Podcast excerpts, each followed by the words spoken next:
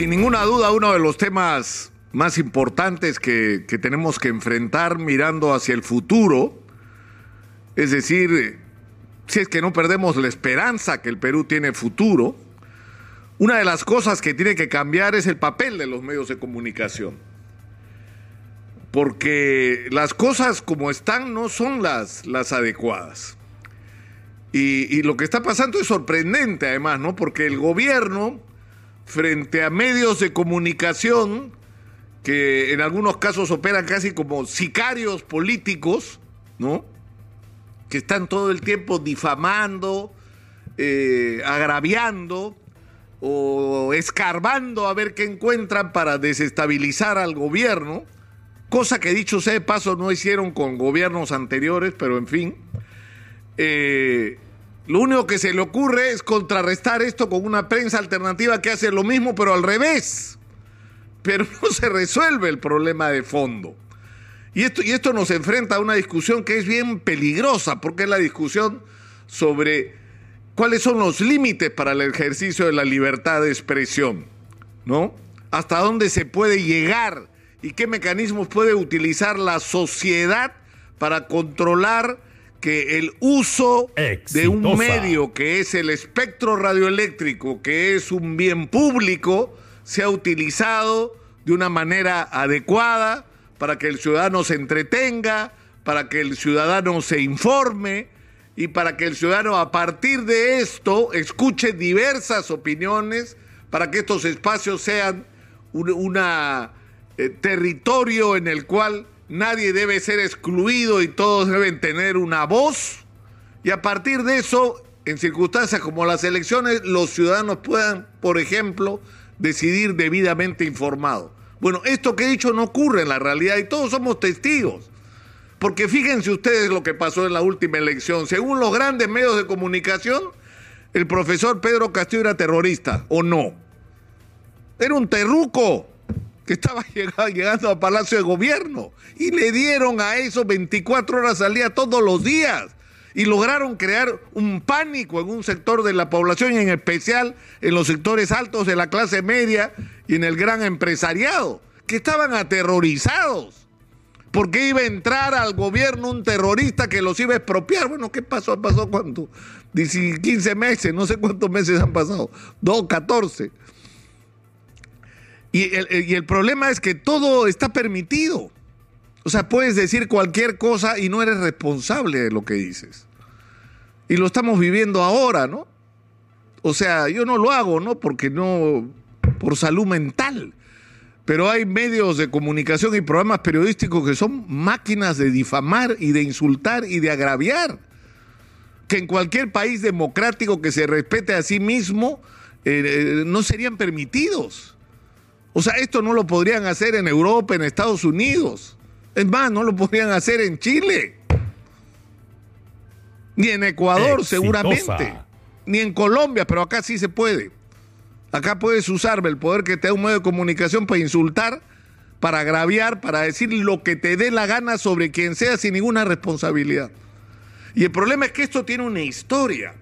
Y yo he recordado en más de una oportunidad las elecciones del año 2016. ¿Ustedes se acuerdan o no se acuerdan de que días antes de las elecciones, los señores del grupo El Comercio, asociados con los, entre comillas, investigadores de la cadena Univisión, pusieron al aire un reportaje según el cual la señora Keiko Fujimori estaría siendo investigada por la DEA. ¿Recuerdan o no?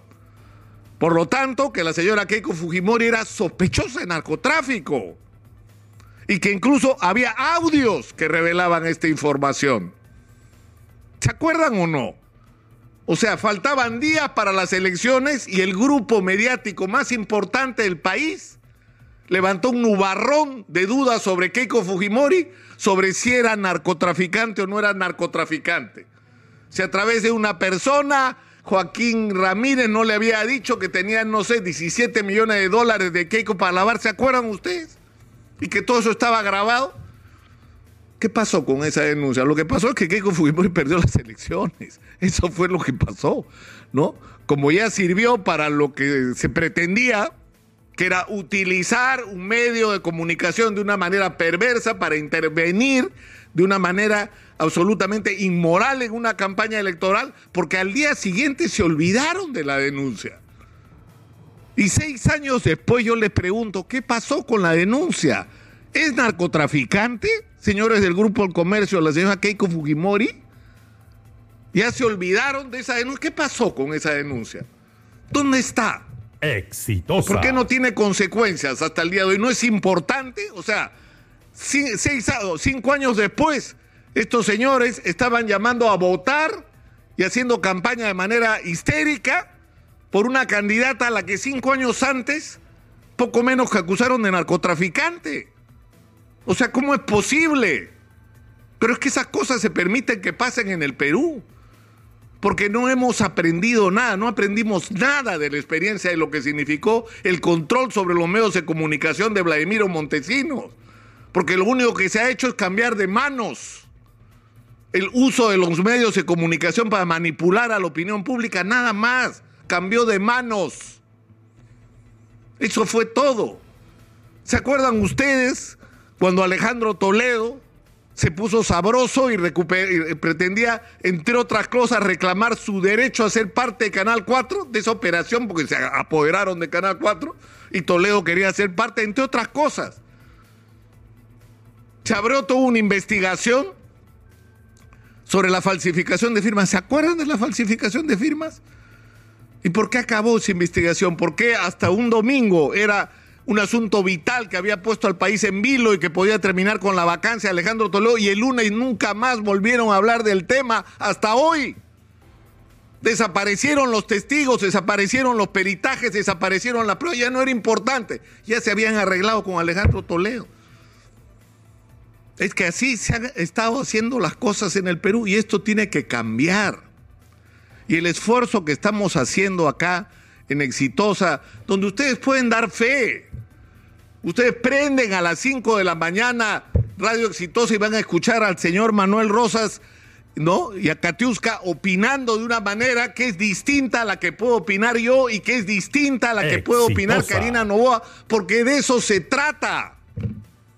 Porque no somos títeres porque nadie nos instruye sobre lo que tenemos que decir, porque no somos parte de operaciones políticas, porque nuestro compromiso es con los ciudadanos.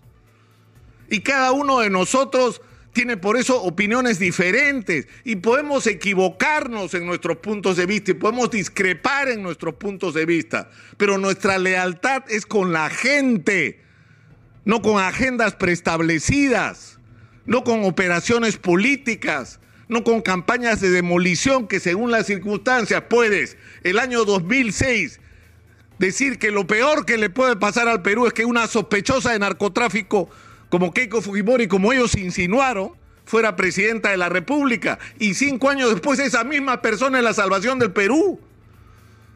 Nosotros no somos parte de eso, no nos gusta ser parte de eso, porque somos responsables con lo que la sociedad nos está dando, un instrumento para utilizar el espacio radioeléctrico y comunicarnos con la gente y respetar a la gente.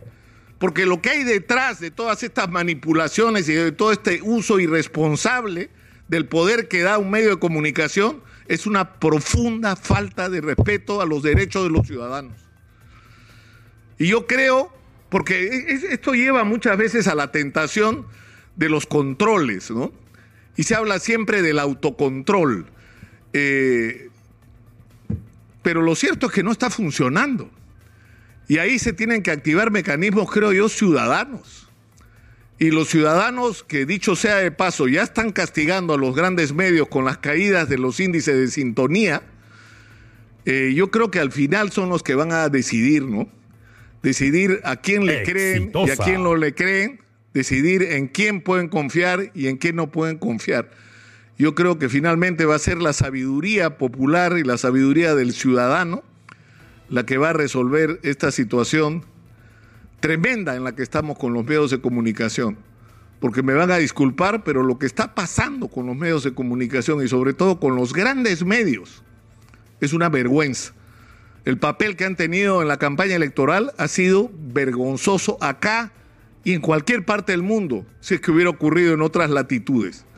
Pero la respuesta del gobierno es contestarles con su misma moneda, actuar en su mismo nivel. Y de eso no se trata. No se trata de responder a la basura devolviendo basura. Así no se resuelven los problemas, porque eso no es lo que le interesa a los ciudadanos. A los ciudadanos lo que le interesa es que los medios nos ocupemos de sus problemas y de las soluciones de los mismos, que respetemos todas las opiniones, que nos escuchemos todos y que busquemos lo que nos une y ordenemos la discusión sobre lo que nos separa de una manera democrática y respetuosa. Eso no debería ser tan difícil si actuamos con responsabilidad pensando en primer lugar en los ciudadanos.